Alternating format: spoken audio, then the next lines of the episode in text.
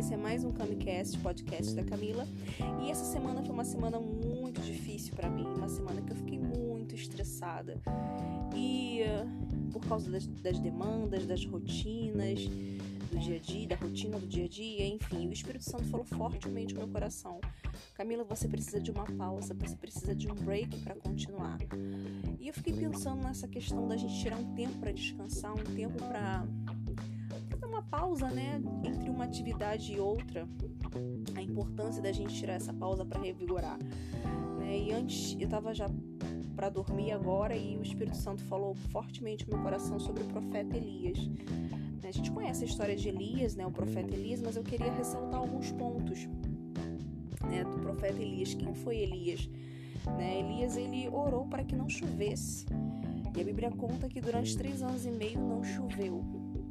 Então, assim, o profeta Elias, ele, eu queria fazer um, um paralelo entre as qualidades de Elias, né, a gente pode ressaltar, e as suas fraquezas, né, e as suas, e as suas fragilidades como ser humano. E a primeira foi essa que me ressaltou à mente a questão da autoridade de Elias. Né? Elias é um profeta que ele orou para que não chovesse. Durante três anos e meio não choveu. Eu fico pensando algumas situações da minha vida, quantas vezes eu tentei resolver algumas questões na minha força, com as minhas palavras, no meu braço, e nada se resolvia. Mas quando eu decidi orar, muita coisa mudou. Então, assim, como há poder na oração, como há autoridade na oração, daqueles que realmente temem a Deus. E Elias, ele foi um profeta que orou. Ele falou: não vai chover. E durante uh, os três anos e meio não choveu. Uh, e eu fico assim pensando: um profeta que tinha essa autoridade né, de orar e não chover um profeta que tinha ousadia, a gente vai ler lá no capítulo 1 Reis, capítulo 18, Elias e os profetas de Baal. Quando ele aquele desafio né, dos profetas de Baal, que desafiou os profetas a fazerem um holocausto e orarem ao Deus deles para que descesse fogo do céu. Né? A Bíblia conta lá no capítulo, no versículo 27 de 1 Reis 18, isso deu meio-dia que Elias zombava deles, dizendo: Clamar em altas vozes, porque ele é um Deus.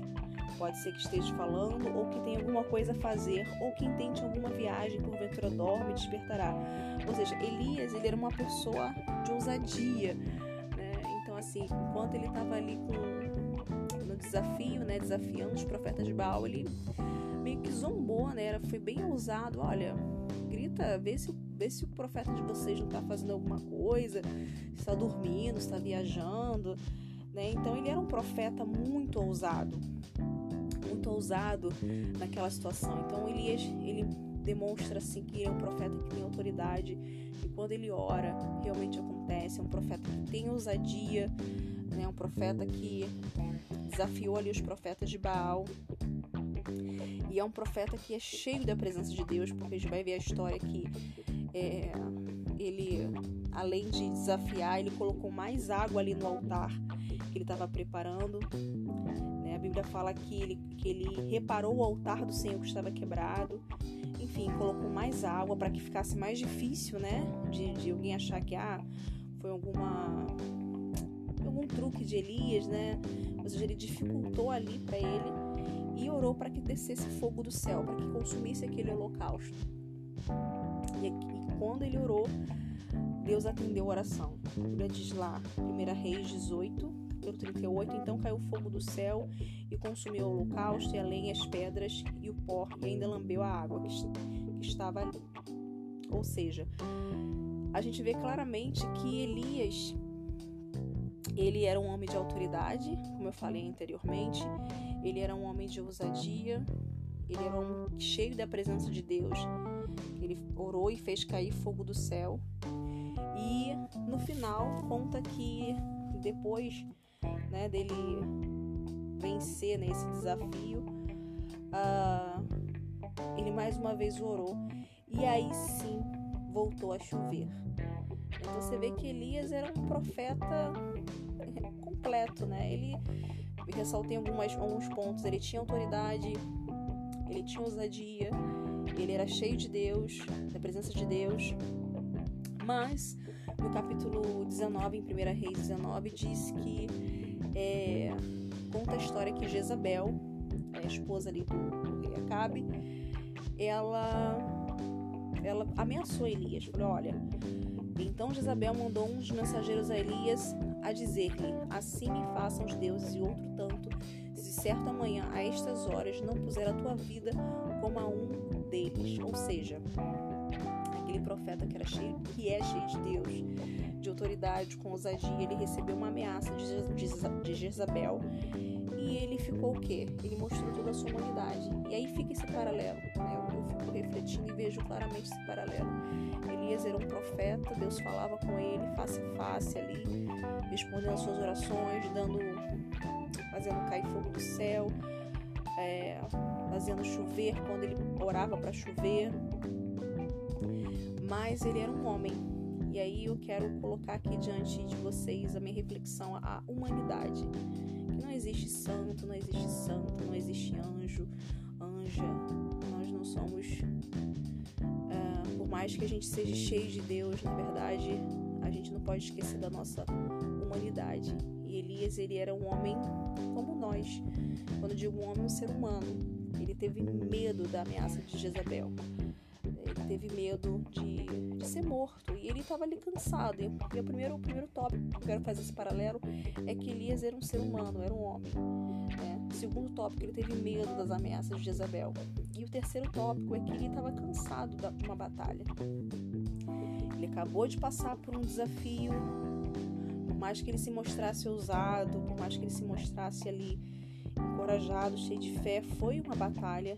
Ele venceu uma batalha e aí assim que ele venceu uma batalha veio outra batalha. Então assim eu, eu vejo nitidamente que ele estava cansado, estava esgotado fisicamente. E aí ele fugiu para o deserto, caminhou um dia e sentou-se. E a Bíblia conta que ele sentou-se debaixo de um zimbro e pediu a morte. Ele falou: Já basta, Senhor chega, toma minha vida porque eu não sou melhor que os meus pais. E deitou e dormiu. Né? Então veio o anjo do Senhor e disse para ele: Levanta-te e come. Né? E aí ele olhou e viu que tinha um pão cozido e uma botija de água. Ele comeu, bebeu e tornou a deitar-se.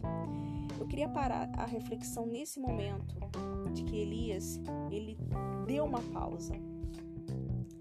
Depois de vencer uma batalha, enfrentou uma outra batalha que era a ameaça de Jezabel ele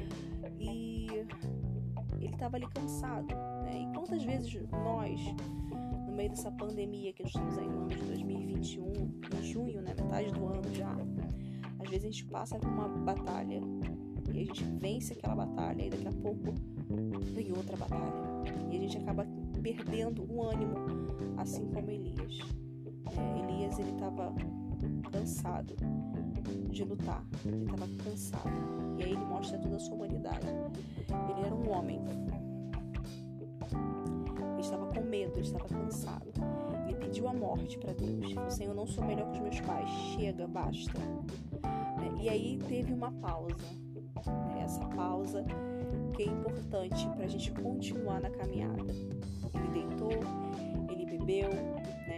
bebeu água, ele comeu descansou. E aí ele pôde continuar a sua caminhada. Então que fica essa reflexão pra gente, que o Espírito Santo colocou no meu coração.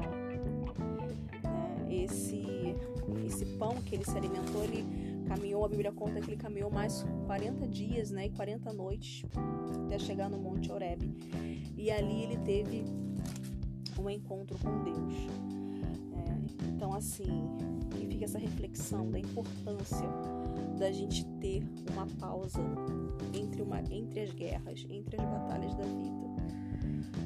Gente precisa de descanso, de pausa, a gente precisa de um momento de deitar, descansar, assim como Elias estava cansado, né? de se alimentar, de beber água, de tomar suas forças, né? revigorar para que ele pudesse seguir na sua caminhada. Né? E esse cansaço físico de Elias, às vezes é o nosso cansaço também. Às vezes a gente quer lutar, né? Vencer, a gente consegue vencer várias batalhas, mas a gente esquece de que há um físico, né? Que nós somos humanos e que a gente precisa de uma pausa, de um descanso para poder continuar a caminhada, para poder prosseguir. Bom, pessoal, e essa reflexão que eu queria compartilhar com vocês nessa né, semana que o Espírito Santo falou muito no meu coração sobre descanso, sobre dar pausa, né, de dar um break entre as batalhas da vida, para que a gente possa se revigorar e continuar na caminhada, continuar seguindo em frente. Que o mais importante é não parar. O ser humano foi feito para estar sempre em movimento. Eu espero que essa palavra tenha abençoado a sua vida e, e que Deus te abençoe. Tenha uma semana abençoada. Todos vocês, se você puder, compartilhe com um amigo essa mensagem que possa tocar o seu coração. Fiquem com Deus.